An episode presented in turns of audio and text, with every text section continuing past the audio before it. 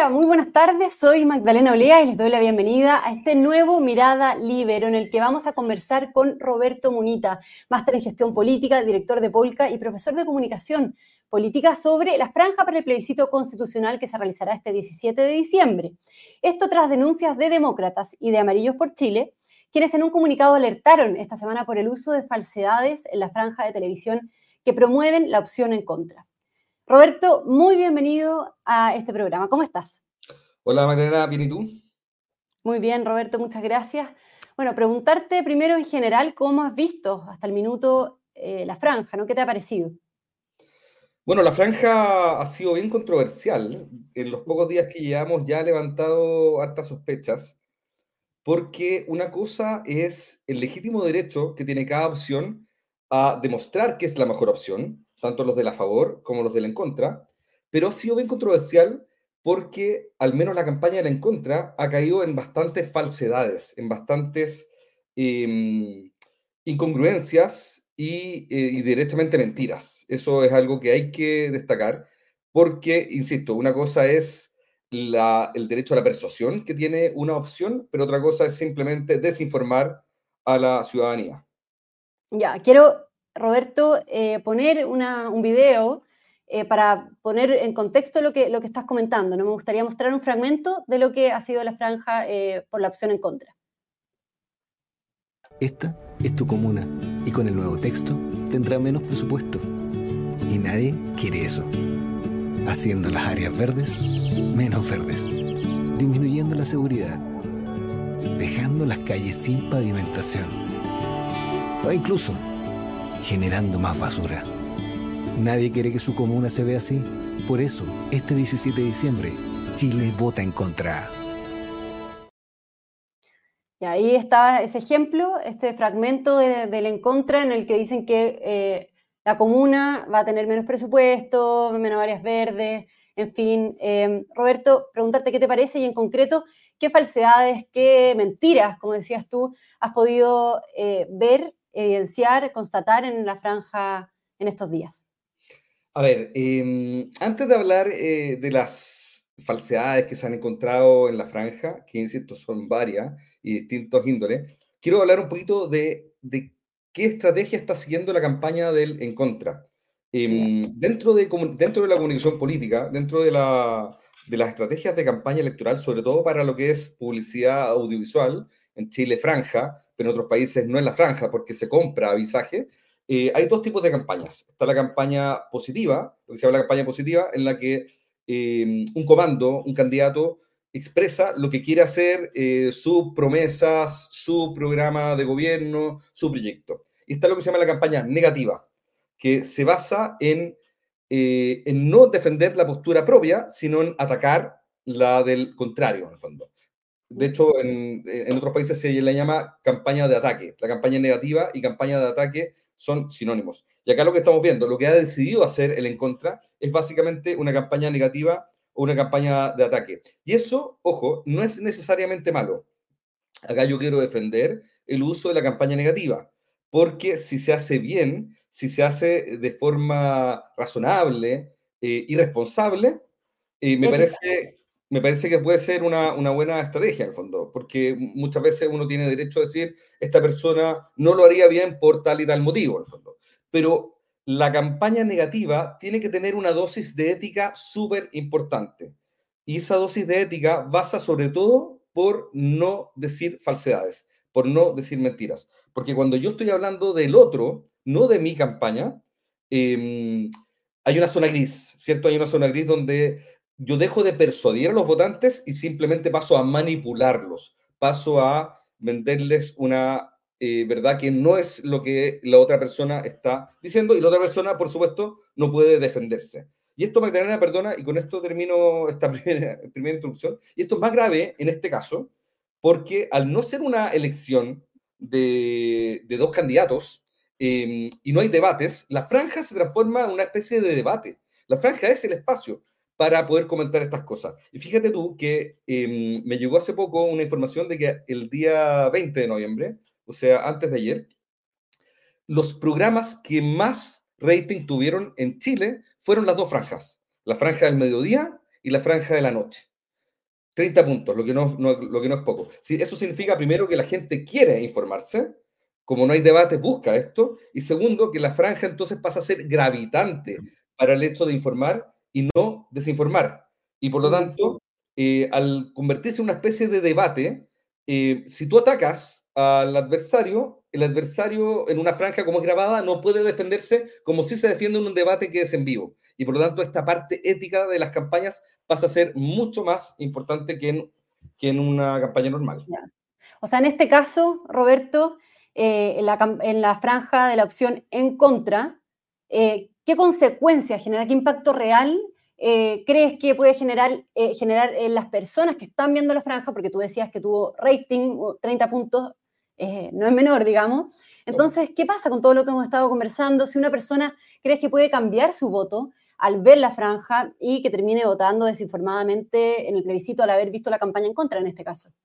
Por supuesto, puede cambiar el voto y también puede mal informar o permitir que la gente se forme una opinión errada de las opciones, sobre todo en los indecisos. Recordemos que según diversas encuestas, CADEM, Pulso Ciudadano, eh, Active Research, etcétera, eh, todavía hay un componente importante de ciudadanos que no se han manifestado. Algunos dicen 20%, 30%, o sea, 30% te puede dar vuelta a la elección. Em, y al haber tanto indeciso, estos indecisos generalmente deciden su voto en base a eh, información como los debates o como la franja. Eh, de hecho, un autor, le llama los ciudadanos monitores, que son ciudadanos que no se informan eh, diariamente de noticias políticas, no leen el libro, no ven Mirada Libro normalmente, pero sí están atentos a estos pequeños indicios que nos dan luces de AOB, en el fondo, de cómo optar por AOB, que sería en este mm. caso la franja. Entonces, en esos indecisos, la franja es gravitante y por lo tanto, si uno muestra falsedades, si uno describe historias que son falsas, consecuencias que son falsas, puede ser gravitante para convencer a estos indecisos. ¿Y tú crees que eso efectivamente puede pasar? Porque estamos, tú dices, han habido falsedades, derechamente mentiras, dijiste al comienzo. ¿Tú crees que eso puede cambiar entonces eh, el resultado finalmente del plebiscito? Por supuesto. Yo creo eso eh, fervientemente. Todavía no tenemos, no tenemos ninguna encuesta post-franja, así que no podemos medirlo a ciencia cierta, pero todo parece indicar que si la franja realmente tiene un sentido, tiene un efecto en el electorado, ese efecto se va a producir a favor del en contra y quizás en base no a que la gente le pase a gustar el en contra, sino que se forme una, una opinión errada sobre la propuesta constitucional.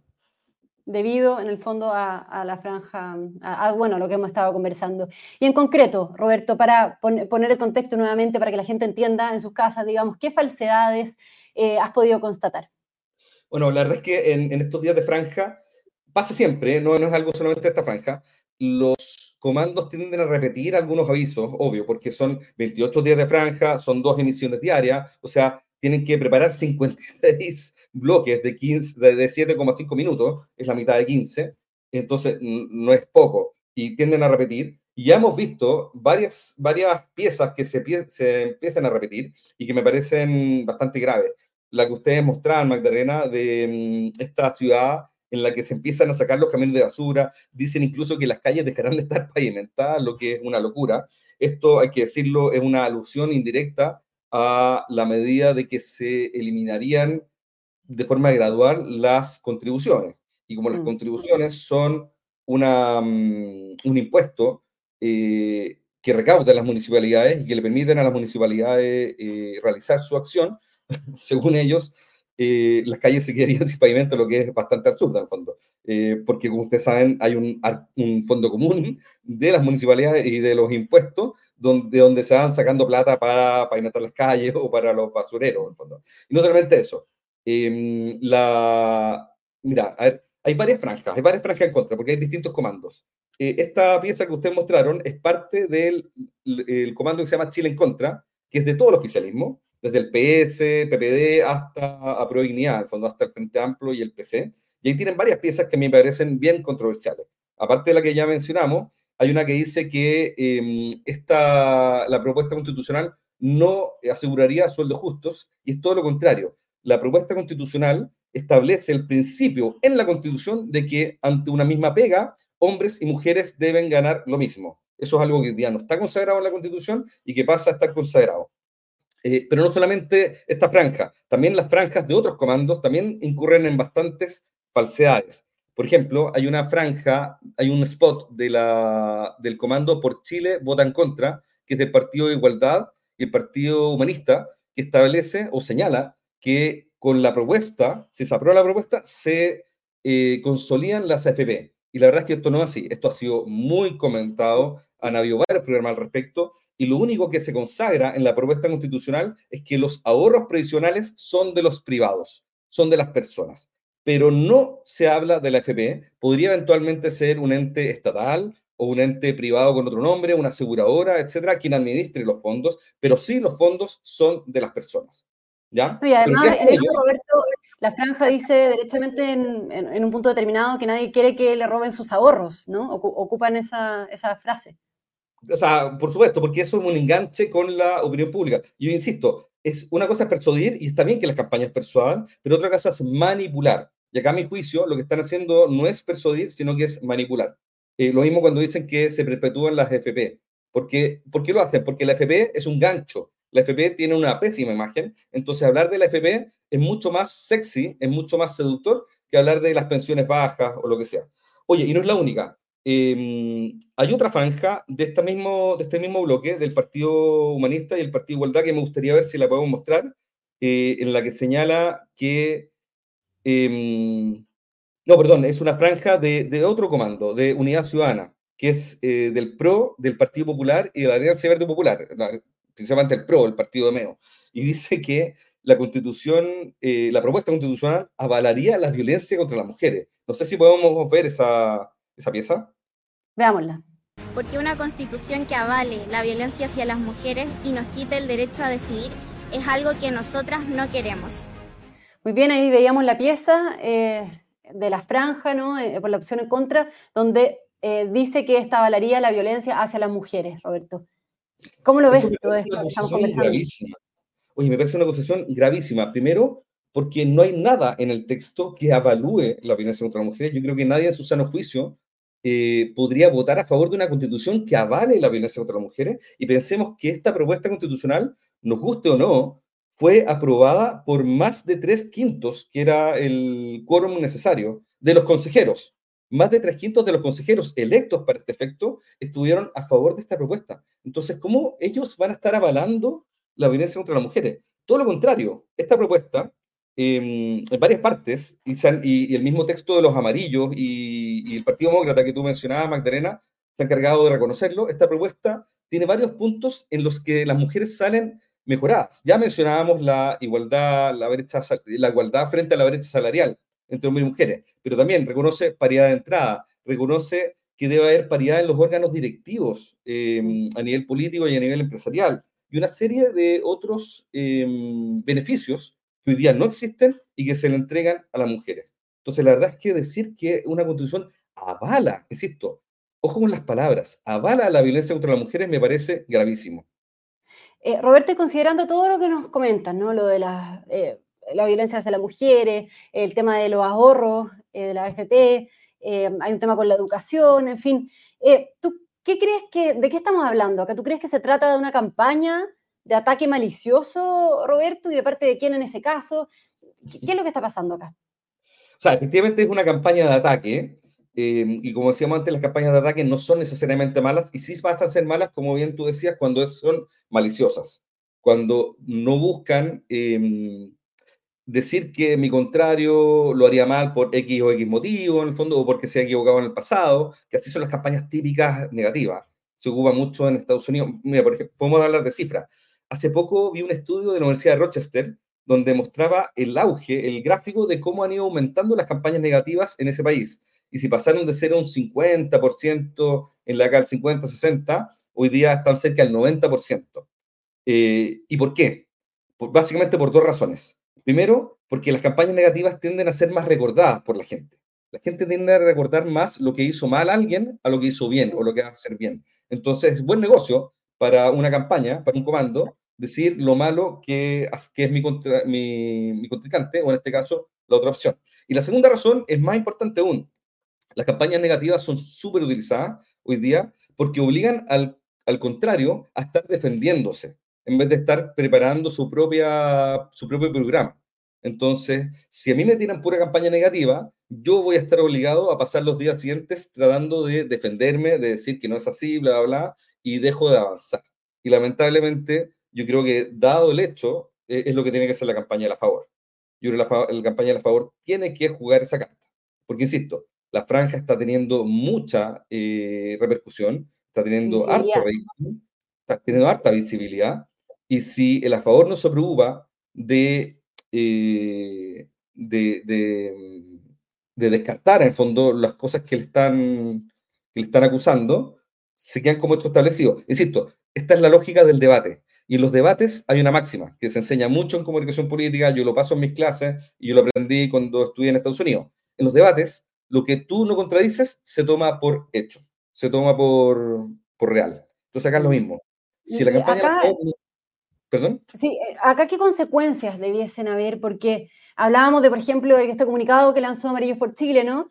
Eh, donde hablan de que no es aceptable esto en democracia, en fin, pero más allá de que los partidos políticos finalmente terminen levantando el tema, eh, ¿qué, ¿qué, pasa con las sanciones al respecto, las consecuencias al respecto al desinformar en un espacio como es la franja? ¿Y quién es el organismo que también debe velar por esto, Roberto? A ver, eh, existe un proceso de denuncia. Acá hay que decir algo, voy a explicar un poco la historia muy brevemente, para no aburrir. Las franjas las emite el Consejo Nacional de Televisión, ¿cierto? El Consejo Nacional las recibe dos días antes, 48 horas antes, pero ellos no hacen un examen de contenido. Ellos solo revisan, hacen un examen técnico que los decibeles estén bien, que el, cuadro esté bien hecho, los colores, eh, la duración, que por supuesto ninguna franja se pase de los segundos que tiene para mostrar, etcétera, pero no se mete nada en el contenido, absolutamente nada. De hecho, yo podría utilizar la franja de cualquier candidato o cualquier opción para, por ejemplo, hacerle avisaje a una marca determinada o para, o para hablar de fútbol o lo que sea, lo que sea, y nadie me va a decir nada porque, insisto, el Consejo Nacional de Televisión no se mete en el contenido y eso ha sido defendido para evitar la censura previa. Eh, pero existe el proceso de denuncia. Cualquier persona puede denunciar ante el mismo Consejo Nacional de Televisión, cualquier persona, cualquier ciudadano. Usted que está viendo este video en la casa puede denunciar eh, que un contenido emitido por televisión, como la franja, ha incumplido con ciertas éticas o establece falsedades, establece información incorrecta, etc. Y eso es una denuncia que se hace llegar al Consejo Nacional de Televisión y después se pueden establecer sanciones. Lamentablemente, las campañas son muy cortas, las franjas muy cortas y las sanciones se pueden demorar en llegar. Pero esto puede ser útil primero para levantar el punto, para que se sepa, para armar musculatura, que se dice en comunicación política, y a partir de esa musculatura hacer ver que lo que se está expresando en una de las campañas es contenido falso. Y, Roberto, ¿y ¿qué precedente hay al respecto? Y ya para ir terminando, em, ¿y qué hay que hacer? O sea, ¿no debiese existir quizás eh, algo previo? O sea, que se apruebe el contenido de la franja antes. O más allá de las sanciones que, que tú comentas que puede hacer una persona al ver la franja, que es posterior y que puede demorar, ¿no debiese aprobarse de cierta manera el contenido por parte quizás del Consejo Nacional de Televisión y que debiese mirar, que debiese levantar ciertos temas o alertar cuando se está cruzando una línea? Es un súper buen punto el que tú señalas. Mira, ya hay un presente, porque para la campaña de los convencionales, el año 2021, o, 2020, ya no me acuerdo muy bien, hemos tenido tantas elecciones en el último tiempo, no, fue en 2021. Eh, la, lista del pueblo sacó también videos bien agresivos en los que decían que se, que se había muerto Piñera, eh, llamaban a matar a Piñera, y lo trataban con, que era el presidente en esa época, y lo trataban con apelativos irreproducibles en este espacio. Eh, y eso provocó una serie de denuncias porque ahí no, más que contenido falso, era faltar el respeto, era faltar la honra del presidente de la República. O sea, quien sea, pasaría lo mismo si ahora la campaña a favor eh, dijera cosas en contra del presidente Boric. Em, entonces hay presente, hay presente de denuncias.